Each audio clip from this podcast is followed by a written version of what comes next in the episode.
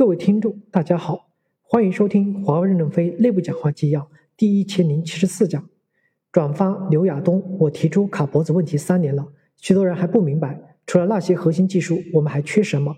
第一部分，原创报人刘亚东。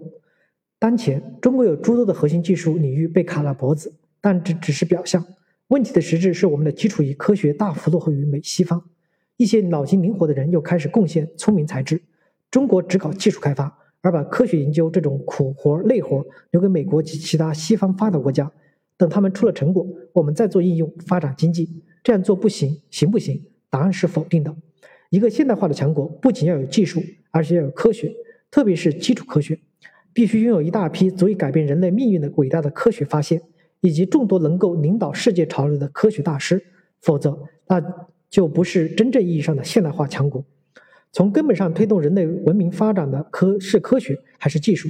技术的重要性毋庸置疑。首先，科学的成果是通过技术的发明来造福人类的；其次，技术的进步又将极大的促进科学的发现。然而，真正决定人类精神和物质世界的历史现状和未来的是科学，而不是技术。科学对于技术的支撑和引领作用无以替代。在举国关注卡脖子问题的当下，搞清楚这个问题的至关重要。一、去功利化。超越对科学的肤浅理解，科学和技术是什么样的关系？考察最近三百年的人类历史，我们很容易看到这样的情形：即技术发明促进科学的发现，或科学的发现引领技术发明。一个典型的案例是蒸汽机催生了热力学，而热力学又让蒸汽机得以改进。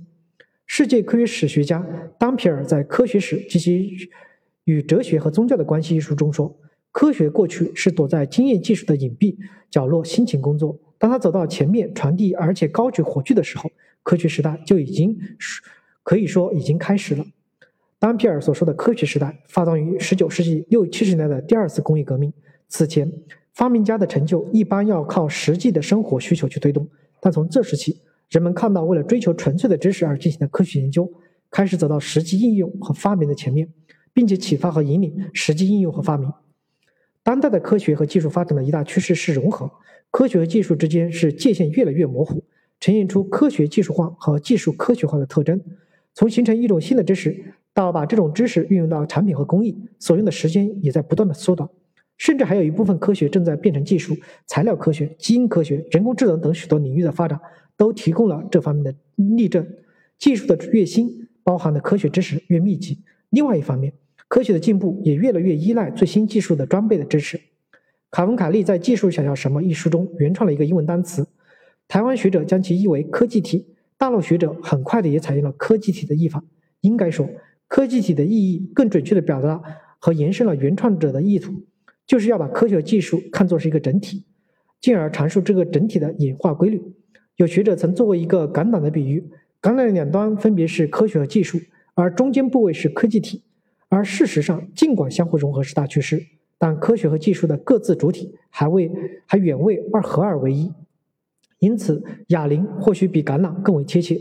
当然，哑铃的中间部位正不断的壮大，即将即使将来有一天哑铃真的变成了橄榄，橄榄两端也仍将是独立的客观存在，否则就不能称其为橄榄了。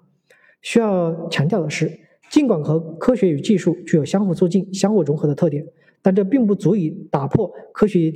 引领技术的主流趋势和总体规律，牛顿运动规律和爱因斯坦相对论支撑了人类航天梦想。麦克斯韦电磁理论奠定了电力和电子工业。图灵原理和模型孕育了冯诺依曼型现代计算机的构架。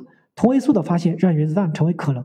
还有许多的生物工程、新药、新材料，无不是科学发现所派生的产物。更先进、更宏大、更精确的技术背后，也必然包含着更深刻的道理，而这些道理便是科学。科学和技术是两个完全不同的概念。简单的说，规律的运用是技术，而技术背后的道理是科学。